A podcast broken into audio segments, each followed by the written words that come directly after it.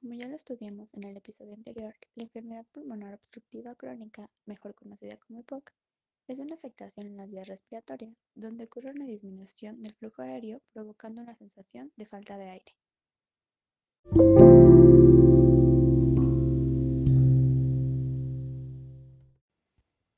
Mi nombre es Mariana Laguna y el día de hoy vamos a hablar del ejercicio, la altura y sus efectos en los pacientes con EPOC.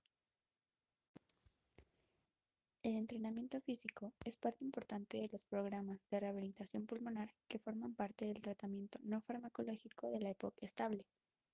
Los objetivos de la rehabilitación pulmonar son reducir los síntomas, mejorar la calidad de vida, aumentar la capacidad funcional y reducir la utilización de recursos. La intolerancia al ejercicio y la disnea son los síntomas más comunes de pacientes con esta enfermedad estos síntomas aumentan progresivamente conforme se agrava la enfermedad. En pacientes con EPOC severa, comúnmente se produce una hipoxemia durante la práctica de ejercicio, debido a una alteración en la relación ventilación y perfusión, ya que el deterioro de los gases en la sangre estimula de forma excesiva la ventilación, lo que agrava la hiperinflación pulmonar dinámica, causando la intolerancia al ejercicio.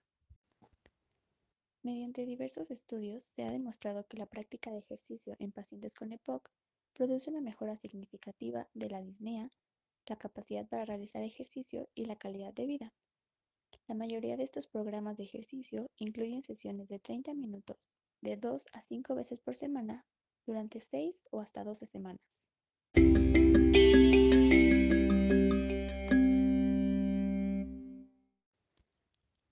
Altura y EPOC los lugares que se encuentran a más de 1500 metros sobre el nivel del mar pueden agravar los síntomas de pacientes con EPOC, ya que, a grandes alturas, el cuerpo requiere trabajar más para inhalar la misma cantidad de oxígeno que en los lugares más cercanos al nivel del mar. A grandes alturas, el aire es más frío, menos denso y con menos moléculas de oxígeno, por lo que estar expuesto a una gran altitud durante varios días puede afectar al corazón, pulmones, riñones y otros órganos. Las personas con EPOC son más propensas a desarrollar el famoso mal de altura, el cual es una afectación causada por los cambios en la calidad del aire y la presión atmosférica. Los síntomas pueden ser leves o graves. Entre ellos se encuentran el mareo, la disnea, la fatiga, el aturdimiento, cefaleas, náuseas, aumento del ritmo cardíaco, entre otros.